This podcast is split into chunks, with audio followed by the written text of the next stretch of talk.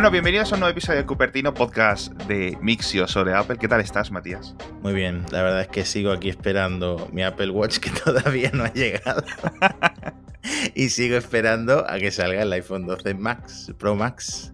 ¿Cuánto, ¿Cuánto queda para que te llegue? Porque esto lo pediste hace dos o tres episodios ya.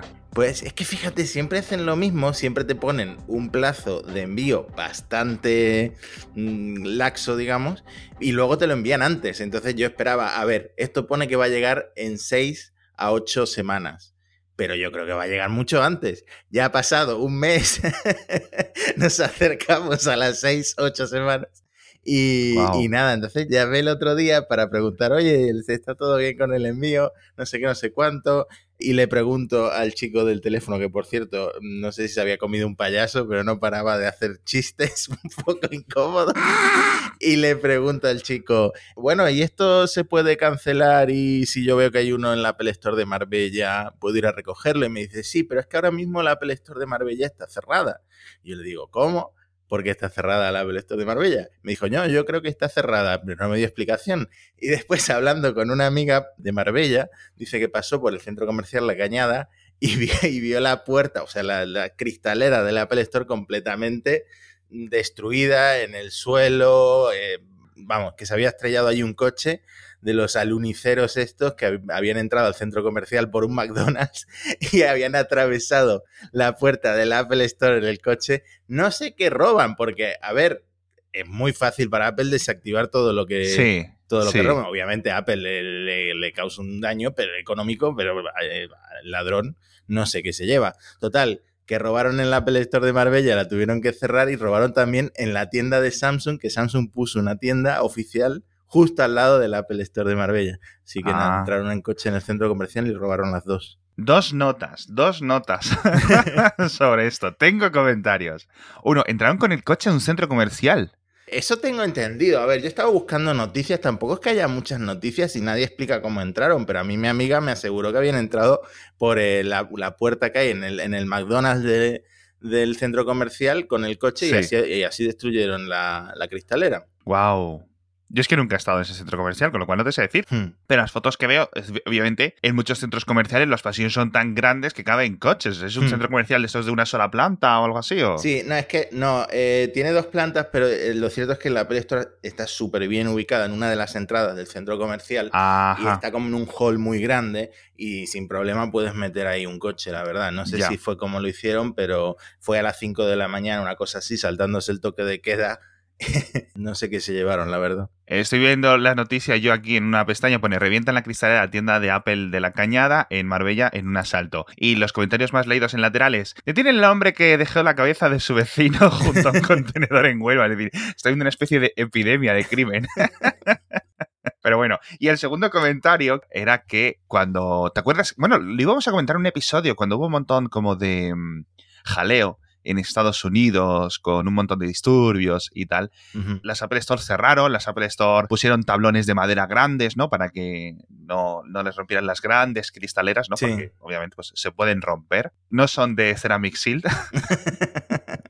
entonces, claro, la gente decía, si Apple te desactiva los iPhone y entonces, por lo visto, digamos, del de subconjunto de los ladrones, un sub-subconjunto más listo, ha empezado a robar AirPods ha empezado a robar accesorios que esos no se pueden desactivar.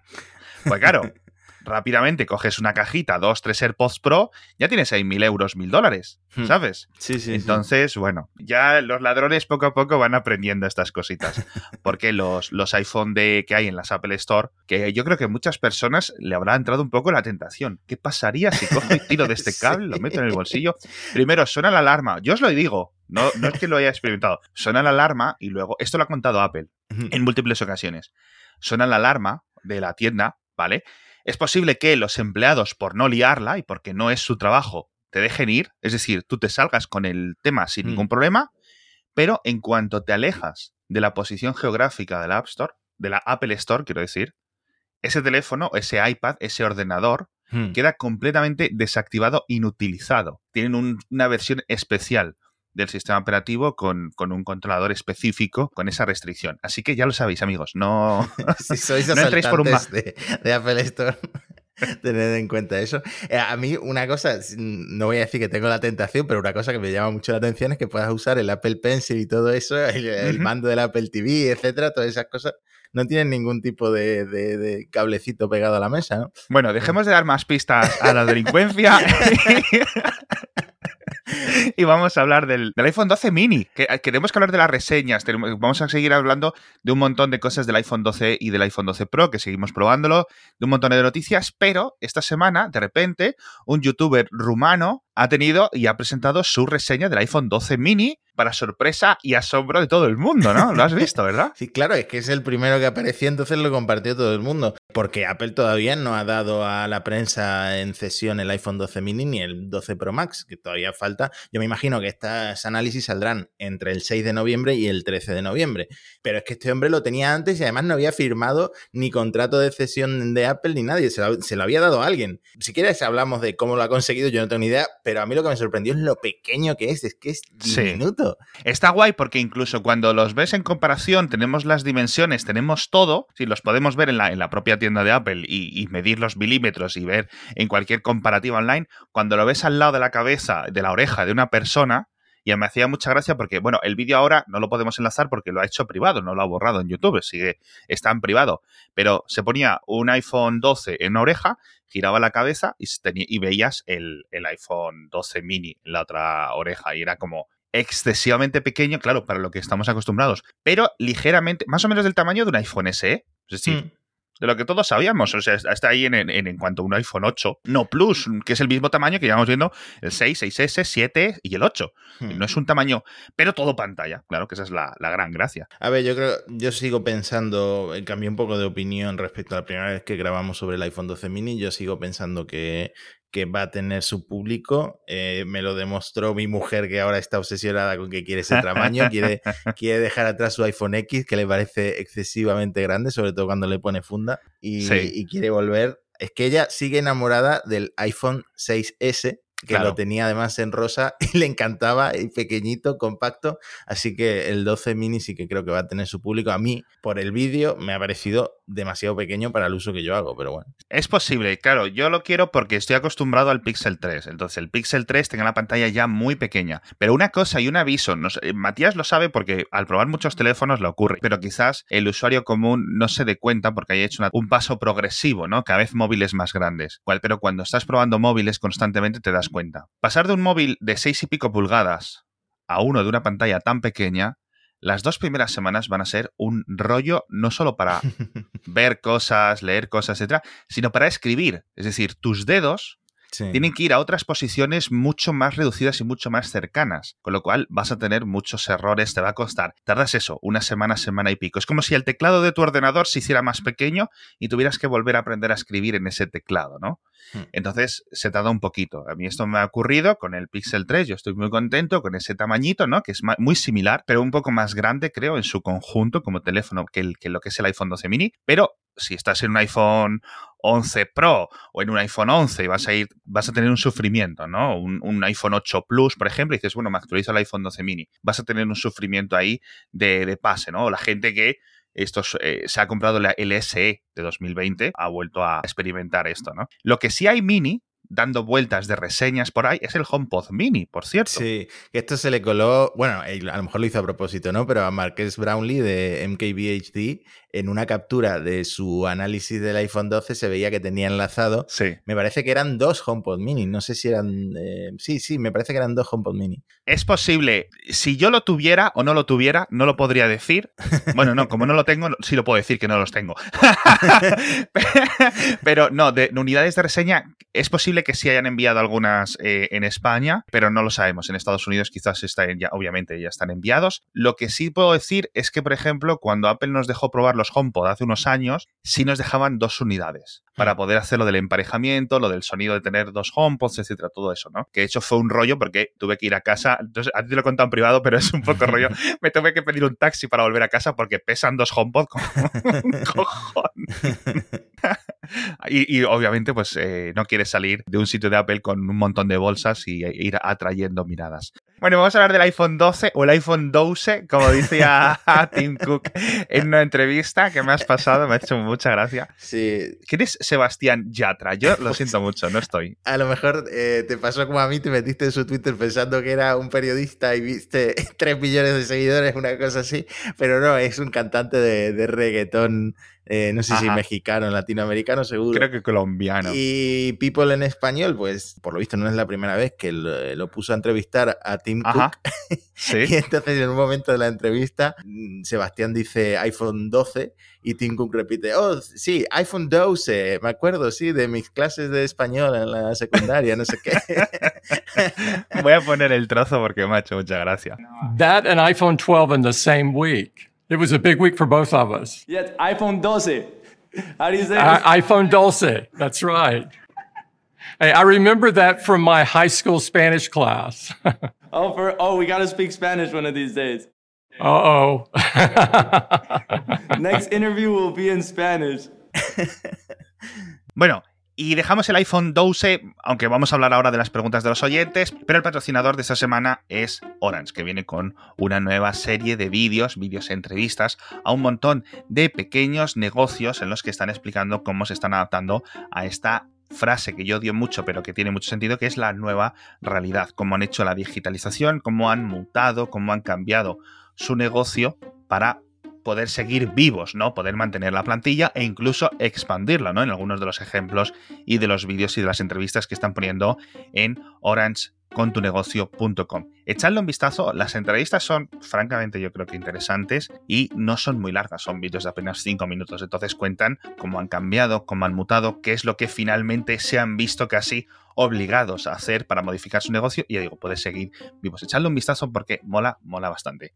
Pero bueno, vámonos con otra cosa que mola bastante, que es el iPhone 12, con las reseñas, las preguntas de los oyentes. ¿Qué tenemos por ahí, Matías? Bueno, eh, esta pregunta mm, no sé si quedó resuelta la semana pasada, pero eh, calidad-precio, en tu opinión, comparado con el 11, porque el 11 está visto que está vendiendo mucho, porque el, el bajón de precio le ha venido muy bien al 11. Además, el 11 yo creo que es el iPhone que más veo en la calle.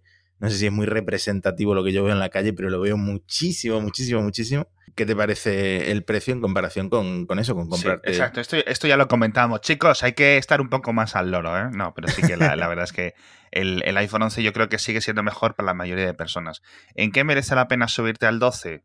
Si quieres la pantalla OLED, si quieres este tipo de pantalla un poco más, o si quieres un procesador que te dure un año más. Claro, son 200 y pico, casi 300 euros de pagar por esas diferencias. Si quieres un poco más, tienes que ir a eh, lo de las cámaras y todas estas mejores, tienes que irte al 12 Pro. Con lo cual, del 11 al 12, para mí, que siempre tiro hacia la parte un poco más agarrada, gana, gana el 11. De nuevo, lo vais a poder encontrar estas navidades nuevos, seguramente a menos de 600 euros. En comercios online que hagan algún descuentillo y cosas así. Es que es muy buen precio por menos de 600 euros.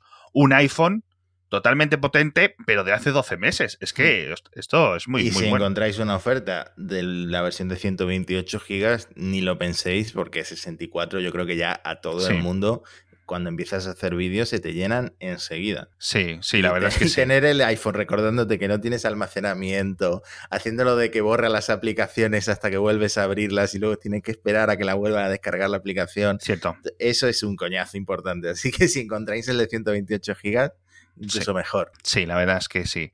¿Qué más? ¿Qué más preguntas? Bueno, mm, preguntan si se pega la nevera. Esto quedó pendiente que, que tú lo comprobaras. Ah, bueno, sí. Bueno, mis 20 segundos más tensos en mucho, mucho, mucho tiempo. Básicamente, moví un poco los imanes de la nevera y puse uno. No, en mi nevera no se agarra del todo, es decir, como que se desliza hacia abajo. La gravedad puede con el imán. Pero si pongo un imán debajo que digamos haga de tope, entonces ahí ya se queda. Obviamente no se queda suficientemente fuerte. De nuevo, en mi nevera, cosa que no probé, para si se queda constantemente. Abres y cierras la nevera. Eh, en hmm. cuanto se moviera esa puerta, se iba a caer. Entonces, rápidamente los volví a coger. y ya está. Sí, que para ver una película te lo pegas en la nevera o una receta.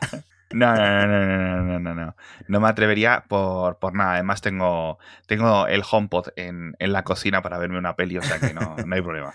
Más cositas. Eh, bueno, no estaba diciendo los nombres. La primera pregunta de José Jiménez, la segunda ah, de Justo y la tercera de Antonio Ruiz. Más productos de Apple que puedan venir con MagSafe. Esto lo he pensado mucho. Obviamente, pues hay un montón de cosas que no pueden venir con MagSafe, los Mac, por ejemplo. Yo creo que este tipo de cargas no, no les deberían de llegar eh, nunca, seguramente. Y luego, claro, nos queda la duda del, del, del iPad. Hmm. Más allá de esto, ¿no? Y jolines, no lo sé, tío. Uy, es que es difícil cargar un iPad con carga inalámbrica, es muy, Hmm. es muy grande, no sé si, porque, pero puede perfectamente. Si de repente hay un ecosistema de accesorios de MagSafe, la gente se le ocurre cosas que pegar ahí con un imán, pues por supuesto que pueden salir en el, en el iPad, sí, seguramente. A ver, es posible, pero entonces a lo mejor lo tendrías que poner como en la parte inferior, porque ya en el centro de un iPad es como muy lejano, no lo sé. Yo creo que en un iPad quizás no quede bien este sistema. No sé si a lo mejor se pueden inventar algo que se ponga en una esquina, pero sí que es cierto que se, se hace raro verlo más allá. MagSafe ahora mismo o cargador de este estilo están en el Apple Watch, en el iPhone, en algunos iPhone, porque en los AirPods no es realmente carga magnética, es realmente tiene dos pines inferiores Mm. y se carga a través de esos dos pines, ¿no? Pero bueno, sí es cierto que las cajas de los AirPods sí tienen este tipo de, de Sí. carga. Tenemos que aprovechar esto para hablar de MagSafe un poco porque eh, no sé si has visto y además la propia Apple advirtió que podía pasar que queda como una huella, como una marca en las fundas oficiales. Ojo, imagínate en las baratas eh, cuando estás cargando por MagSafe. Yo no sé si por el calor, por la presión, pero la- lo cierto es que queda el círculo eh, marcado en la funda. Yo creo que tiene como una pequeña goma. El, lo que es, digamos, alrededor del círculo para que, digamos, no toque metal con metal, porque eso sería un desastre, ¿no? Entonces tiene una goma. Vale, entonces, ¿qué pasa? Pues esa goma, como todo en este mundo, atrae como la parte inferior del ratón, por ejemplo, que se llena como de pelusilla de, y de roñita poco a Sí. poco. Pues yo creo que eh, con el paso del tiempo se va, el roce de este tipo de cosas se va quedando y se queda impregnado entre los poros del plástico o del cuero de la funda. Entonces ahí se queda esa marca. No sé yo si se quedará también un poco de marca física, es decir, como una especie de, de mini valle que está apretando la funda constantemente, pero si usáis mucho, muchísimo MagSafe, en unos años quizás se vea como un pequeño relieve, ¿no? En, Hmm. en ese sentido, pero no creo, ¿no? No creo que sea eh, como para eh, hacer un, un, un MagSafe Gate o algo así, sinceramente. Ahora tiene más sentido la funda esa de silicona que ha sacado Apple con el círculo eh, blanco, que Sí. el diseño es un poco chocante, pero bueno, por lo menos se te va a quedar sin marca, porque Sí, ya la tiene incorporada, ¿no? Otra pregunta, ¿qué pasa si cargas a la vez con el cable y con el MagSafe? O bueno, también puede ser con un cargador chi corriente, ¿no? ¿Qué es lo que carga? ¿Cuál de las dos está cargando? ¿O las dos a la vez? ¿Es más rápida la carga? ¿Te imaginas? Pones dos cables en paralelo. No, no carga. El, el MagSafe solo, solo se activa si no hay nada conectado de carga en el puerto Lightning, ¿vale? Con lo cual, esto es lo mismo que pasaba con los cargadores inalámbricos, tanto los iPhone durante los últimos dos, tres años, como en el resto de móviles. Es decir, la bobina trasera, el propio teléfono la activa o la desactiva, dependiendo de lo que esté conectado al enchufe. Así que, si tenéis las dos cosas, va a tirar del cable, que es lo que pasa si tirabas, si estás conectando un iPhone 11, un iPhone 10, un iPhone lo que sea, y lo pones eh, con cable, lo pones en un cargador chi de estos de 5 euros o de 40 euros, el que sea, el cargador típico de inalámbrico de toda la vida, no funciona el cargador inalámbrico. Esta pregunta no la entiendo. ¿Qué pasa si pones MagSafe en un cargador genérico? Ah, bueno, claro, esto eh, tiene sentido esta pregunta. Apple te vende el MagSafe, pero tienes que comprar el cargador, ¿vale? El cargador los que viene Apple son los de 20 vatios, ¿vale? Ah, ok, Entonces- ok. El, sí, el adaptador de corriente, digamos. Vale, Exacto, vale. el adaptador, el ladrillito, ¿vale? Lo que no viene en las cajas de los iPhone ahora. Entonces, ¿qué pasa? El del año pasado, que es el que se supone que según Apple todos tenemos, porque la gente, bueno, no quiero más entrar en este tema, de verdad. Ya está, ya está. Ha ocurrido, ha pasado. Es como, no, no se habla de, este tema más. El, el del año pasado es 18 vatios, entonces el nuevo es de 20 vatios, ¿vale? Es de 9, a- 9 voltios y 2,22 amperios, ¿vale? Que con la fórmula típica de todo el mundo aprendió en conocimiento del medio son 20 vatios. Si tienes el del año pasado, de un iPhone 11 Pro, de un iPhone 11 Pro Max, etcétera, ese cargador daba 18 vatios, con lo cual la carga máxima de MagSafe a través de ese cargador, es decir, le entran 18, pero el iPhone le da 13, no 15. ¿Vale? Solo te da los 15 si tienes el cargador nuevo, es decir, si aparte del MagSafe te compras el cargador. Si tienes un cargador USB-C de otro móvil o uno que no sea muy raro o o de estos que son de, de diferentes estilos, ¿vale? Incluso algunos de Mac, la carga va a ser aún inferior porque no se adaptan. Es decir, digamos que la, pequeña circuitería, la pequeña electrónica que controla la gestión de carga, tiene como unos modos de preferencias. A ver, ¿tienes este voltaje y este amperaje? Ok, si me lo ofreces, dame este. Si no tienes este, dame este. Tiene como una lista de una escalera de preferencias, ¿no?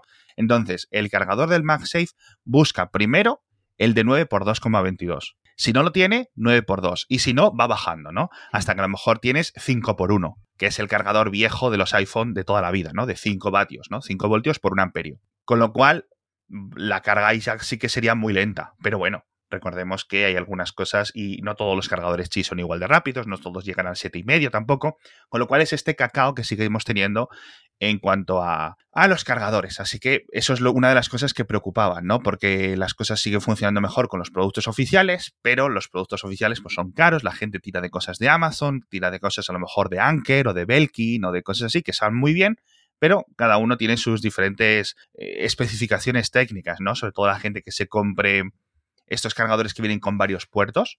Uh y hay unos puertos que son más rápidos que otros porque tienen más amperajes que otros. Entonces todo es muy complicado y es mucha gente que a lo mejor dice, bueno, me compro el MagSafe que ahora tiene 15 vatios, va muy rápido, pero lo pongo en un enchufe que no le da ni 10, con lo cual pues no, no puede ser. Por cierto, hay mucha más información sobre MagSafe en el podcast que grabó ah, Julio César Muñoz el de Apple Coding, eh, entra mucho más en detalle a nivel técnico de cómo funciona, por si queréis escucharlo. Lo vamos a dejar enlazado en las notas del episodio. O sea, vamos, fíjate que nosotros le hemos dedicado tiempo al MagSafe en el anterior episodio y en este, y al cristal, porque al final son los dos aparatos, los dos momentos decisivos de este, de este teléfono, pero sí. Eh, Adri pregunta por los arañazos, ¿no? En la parte lateral, que bueno, pues en el iPhone 12 es de aluminio y en el iPhone 12 Pro es de acero están bastante desgastados algunos iPhone ya en exposición, ¿no? Se han visto fotos por ahí en Reddit, etcétera, bastantes marcos. Eso es lo que he visto yo. De nuevo, es que al final yo es que no tendría un iPhone suelto. Pero sí es cierto que dicen que parece que al, estar tan expuestos y al ser las bandas en este lado, los momentos laterales, como en los iPhone 5, los iPhone 4, recordemos lo que le pasaba a esos terminales en el iPhone 4 estaban sin colorear. En estos nuevos sí vienen coloreados, con lo cual toda esa capa superior puede desgastarse, entonces se va a ver feo. De nuevo, siempre recomendación, si esto os molesta, defunda lo que dice Matías, vamos a dejar enlace en las notas del episodio. En algunas Apple Store, los iPhone de exposición tienen algunas notas de marcas, que claro, es cierto que la gente a lo mejor en la Apple Store pues los menea más y los mueve y les da más golpes o lo que sea, o los agarra con los anillos. Eso puede ser que lo que le influya, ¿no? Si tienes un anillo puesto en el dedo y lo estás rascando constantemente con la parte lateral, pues puede ser algo que influya. Pero, de nuevo, se soluciona con lo de siempre. Una funda. He visto bastante gente en Twitter esta semana diciendo, bueno, venga, vale, me pongo el protector de pantalla, ¿no? Pero bueno.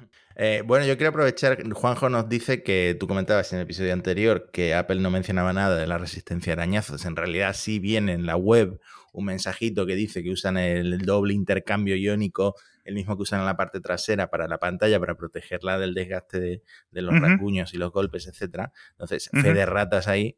Pero esto me enlaza muy bien con el eh, vídeo de Jerry Rigs Everything, que yo creo que es uno de los más esperados porque este hombre destroza teléfonos todas las semanas, pero el iPhone 12 dio muchísimo que hablar, le pasó a Carlos Santa en Gracia en topes de gama, le pasó a Marques Brownlee, le ha pasado a un montón de gente que se rayó, yo que sé, al día siguiente de empezar a probarlo. Y bueno, decían que podía ser porque estaban apoyándole la cámara de zafiro, el recubrimiento de zafiro de las lentes traseras en la pantalla del otro, porque Apple te manda los dos para que compares los dos, ¿no? Cuando eres de prensa. Entonces, Jerry Riggs Everything ha hecho su vídeo clásico en el que araña el iPhone con puntas de diferente dureza, ¿no? De menos a más duro, a ver en qué, en qué punto se, se rayan, ¿no? En la, la escala de dureza de Moss, que va de 1 a 10, pues el iPhone se suele rayar a partir del nivel 6. Y con este que pasa exactamente lo mismo. Se empieza a rayar, empieza a tener los arañazos con la dureza en nivel 6 y ya en nivel 7 los arañazos son bastante importantes. Esto lo que demuestra es que realmente no ha evolucionado mucho con respecto al iPhone 11. Dice Jerry que, a ver, se ve un poquito menos el nivel, el nivel 6, ¿no? que son como un poquito más suaves los arañazos. Pero que no es un motivo de preocupación, que el hecho de que hayan aumentado la resistencia a golpes, no ha hecho que baje la resistencia a arañazos, que básicamente se ha mantenido, incluso ha mejorado un poquito. Entonces, que no es un problema que se va a generalizar ni que va a pasar como la antena gate, etcétera, ¿no? Que es un nivel de, de dureza bastante habitual. Sí, es decir, que si no le pasó al 11 o has tratado a tu, a tu iPhone 11 de alguna forma, en principio la, la- la- la pantalla del iPhone 12 debería ser igual en arañazos, quizás un poco mejor, y en resistencia, por la forma en la que está construido el propio teléfono y este escudo cerámico, pues quizás sea algo más resistente a estos golpes, como decía Apple. Así que, en ese sentido, bastante buenas noticias. Hmm. También le pasó el mechero. El mechero siempre se lo pasa y, ni se inmutó el iPhone. O sea, estuvo ahí como un minuto dándole con el mechero y como, como tiene un, eh, parte cerámica la pantalla, porque distribuye bien el calor y, y no llega a los píxeles, no llega al panel. Entonces no, no pasa absolutamente nada si le pasas un a- un mechero a tu iPhone. No lo hagas porque no tiene sentido. Pero bueno, ahí tienes ese dato. También intentó doblarlo y no pudo. Y esto yo creo que es muy importante porque Apple habla del, eh, de que el, el teléfono es cuatro veces más resistente a caídas, pero no solo por el material que está usando para el vidrio, sino también por el diseño que ha cambiado respecto a las generaciones anteriores. Y esto Jerry dice tiene muchísimo que ver el nuevo diseño, porque el cristal ya no es en 3D, ya no está curvado. Es cierto que a diferencia de Huawei, Samsung, etcétera, Apple no dobla lo que es la pantalla, pero sí que dobla el cristal de fuera, sí que lo doblaba hasta ahora y este año es completamente plano, entonces se integra mejor en, el- en lo que viene siendo el chasis, el, cuerpo del teléfono y no sobresale eh, cuando se te cae al suelo. Entonces, pues el diseño tiene muchísimo que ver en que sea cuatro veces más resistente a caídas, que los primeros test de caída pues ya han demostrado que sí, que dura muchísimo, aunque la parte de atrás, que también es muy cara de reemplazar, se te va a seguir rompiendo con relativa facilidad. ¿no? Sí, tengo mucha envidia, mucha envidia de este señor, de verdad. ¿eh? O sea, eh, ¿A qué te dedicas? Yo, pues eh, me llegan los móviles, los compro, los rayo, grabo el vídeo mientras los rayo, los subo a internet y ala, vivir de la vida, ¿no?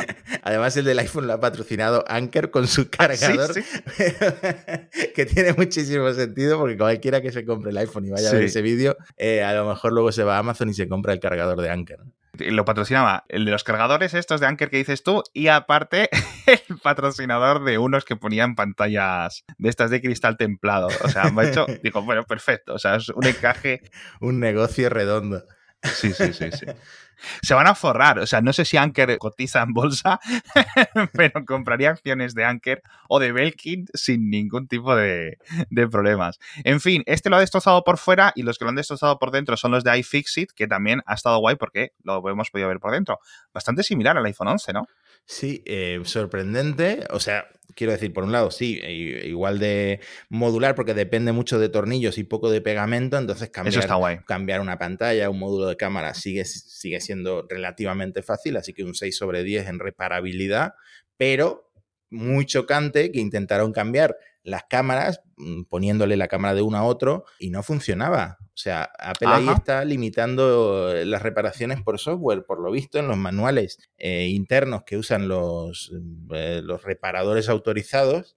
Sí. Apple les dice que tienen que usar la aplicación de configurador a, a la hora de cambiar tanto la pantalla como la batería, pero ahora también la cámara. Y esta aplicación depende de la nube, entonces si tú quieres hacerlo en tu casa, pues a lo mejor te encuentras luego con que la cámara no funciona. Aunque estés usando componentes originales de comprado en eBay de un iPhone que se ha roto y está vendiéndolo, vendiéndolo Sí. por, por piezas, pues igualmente le cambias la, la- la cámara, lo- las lentes, etcétera, Ajá. y resulta que no te abre la cámara o que te abre pero no funciona, no hace fotos o lo que sea. Pues es por eso, o, o- o por eso o por un bug, que no se ha aclarado todavía si es un fallo técnico, Ajá. si Apple lo va, lo va a corregir, pero un paso atrás. Sin ninguna duda. A ver, yo lo que he visto es que según los de iFixit dicen que les han dado documentos internos de reparar y dice que tanto la batería, que eso pasaba en los modelos anteriores, pero ahora la pantalla y la cámara, lo que dices tú, necesitan ser autorizados. Es decir, una herramienta que Apple tiene en sus Apple Stores, que se conecta por el puerto, ¿no? hace como unas cosas de diagnóstico en el, en el teléfono, le dice al teléfono, la pieza que te estoy poniendo con este número de serie Hmm. es original, acéptala y funciona. Es decir, que tiene que meterle ese, ese numerito, digamos, de forma interna. Si tú imagínate, tienes un iPhone 12, ¿vale? Que por cierto, esto dicen los de iFixit que no pasa con el 12 Pro, que solo pasa con el 12 por algún motivo, que a lo mejor es lo que dices tú de este fallo. Si tienes una tienes dos iPhone 12, por ejemplo, porque eres rico, ¿no? Como Bozniak, que te acuerdas que tenía un Mm. iPhone blanco y un iPhone negro. Sí. ¿Te acuerdas de eso? Dices Sí, que sí, como no me dura la batería, tengo el iPhone de por la mañana y el iPhone de por la noche. Vaya, tío.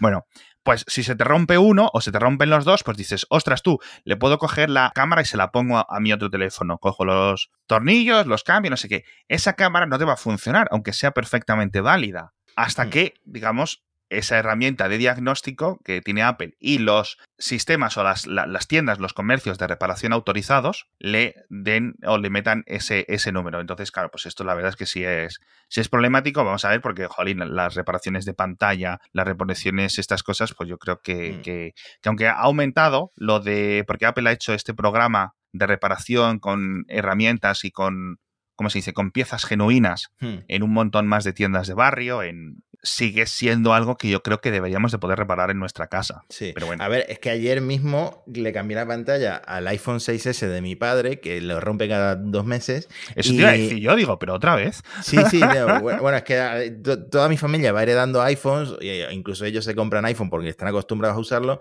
y, y todos los van rompiendo. Y como son fáciles de reparar, el iPhone 6S en particular es muy fácil de reparar, lo tengo, ni, es que ni abrí el, el manual de iFixit, lo hice de memoria. Y, y la pantalla, esta vez, o sea, normalmente me gasto como unos 30 euros en la pantalla, la compro en Amazon, intento que tenga buenas opiniones, porque a mí me molesta mucho que una pantalla tenga un color frío, un color muy cálido o, sombras, ¿no? O cosas así. Pero esta vez no, esta vez compré en, en AliExpress la más barata que encontré. Tardó como un mes en llegar, una cosa así. Y nada, y funciona perfectamente. O sea, invierto 10 euros en arreglar un móvil que todavía tiene para seguir eh, funcionando. De hecho, creo que se actualizó el iPhone 6 a iOS 14, me parece que sí. No sé, yo, yo, como te digo, siempre no tengo memoria, pero me parece que sigue funcionando y sigue actualizado. Y nada, por 10 euros ahí lo tiene funcionando de nuevo. Así que ojalá Apple, en lugar de, de cerrar un poco la puerta a la gente que repara los teléfonos en su casa, pues, pues la dejara Sí. entreabierta, ¿no? Pero bueno. A mí me sorprende que cueste, o sea, una pantalla obviamente no genuina de un 6S 10 euros. Pero bueno, yo imagino que, claro, ya tendrán, ya eso no se estarán ni fabricando. O sea, será lo que tengan en los almacenes Ujú. e irán quitándoselas ya porque el, el 6S, etcétera, es, es- es- O puedes comprarle una de un 7. Igual luego el teléfono no te deja usarla como pasa con la batería o con el Touch ID. Pero claro, es que en el Touch ID tiene todo el sentido que no funcione porque es un tema de seguridad. Pero Sí. en la pantalla, en la cámara, etcétera. Yo creo que la verdad es que, a ver, no le pedimos que sea igual que el Fairphone, ¿vale? De que lo puedes cambiar como si fueran piezas de Lego, pero yo creo que algo intermedio, eso sí que haría mucho por el medio ambiente y por mantener un montón los iPhones eh, siendo usados durante muchos, muchos, muchos más años, porque sí es cierto que muchos se van al cajón y aún le queda un añito, añito y pico, y pico de vida. ¿Sabes lo que me gustaría a mí de todas formas, tío? Mm. para añadirles vida a los iPhone y sobre todo a los iPad que duran un montón, lo hemos dicho, ¿no? Que hay un iPhone 2, iPad Air originales, eh, iPad 3 hay por ahí seguro en funcionamiento un montón. Que Apple permitiera hacer desactualizaciones de software. Es decir, que le pudieras instalar el iOS original con el que vino en la caja, con el que sabes tú que ese teléfono funciona rápido porque lo viste, ¿no? Por ejemplo, mi iPhone 4, que fue el primer iPhone que yo me compré, si le pudiera poner iOS 4, wow, tío, wow. Aunque solo sea por temas de nostalgia. Y un montón de cosas, cuando se hace jailbreak, etcétera, estos hackers, la gente lista, intenta hacer eso, tío. Ujú. Intenta conseguir formas para hacer desactualizaciones. Y a mí sí que me gustaría poder contar Sí. con un iPhone de esos en, en su software original. Pero no te funcionaría ni la mitad de las aplicaciones porque el... Lo que me pasa, por ejemplo, y con esto ya vamos a acabar el episodio, con el iPad, eh, ¿qué modelo es? Es un iPad 1, un iPad original, es que te dice, no puedes usar la YouTube, no puedes usar- utilizar Netflix. ¿Quieres descargarte de la App Store la última versión que estaba, porque Apple almacena todas las copias, ¿no? Mm. que es compatible con tu dispositivo? Sí. Entonces te deja descargarte un YouTube de 2012, por ejemplo, una aplicación, pero a lo mejor la aplicación no funciona. Pero mientras sigas teniendo un navegador, puedes seguir usándolo. ¿Sabes a lo que me refiero? Sí, sí. sí. Entonces, eso es lo que yo creo que sería bueno, es decir, que, que- que pudiera estar en su aspecto original. Porque, claro, un iPhone 4 que creo que llegó hasta iOS 7.1, si no recuerdo mal. ya no iba igual de bien, Sí. ya iba bastante más petado, ¿no? Sí. Entonces, eso sí que sufre. A mí me gustaría que se pudiera hacer eso. Entiendo por qué no se hace, pero debería de haber, no sé, alguna vía, alguna autorización. Sí. Estaría bien recordar que eh, no todo el mundo, eh, diría que la minoría cambia de iPhone cada año, como, como parece que pasa en Twitter, que todo el mundo se renueva el iPhone todos los años. No, eso es una cosa muy, muy de fanboy. Yo no sé si eres fanboy o no, pero sí, sí que es cierto que, por ejemplo, y esto lo hemos comentado en el programa varias veces, lo de Apple te, te garantiza cinco años de actualizaciones, porque eso está muy bien, siempre tener cinco versiones de iOS. Yo las últimas dos, a lo mejor no te las recomiendo ya, porque ya sufre el teléfono, ya han pasado dos o tres actualizaciones de procesador, dos o tres actualizaciones de CPU, de RAM, de un montón de cosas, y ya no va igual. ¿Va iOS 14 perfecto en un iPhone 11? Sí. ¿Va iOS 14 en un iPhone 7? No me estás viendo, pero estoy poniendo un poco de sonrisa. En fin, pues con esto nos despedimos. Muchísimas gracias a Orange por patrocinar este episodio. Muchísimas gracias, Matías, por estar ahí. Muchísimas gracias a todos los oyentes por patrocinarnos. Y nos vemos la próxima semana en Cupertino. Hasta la próxima.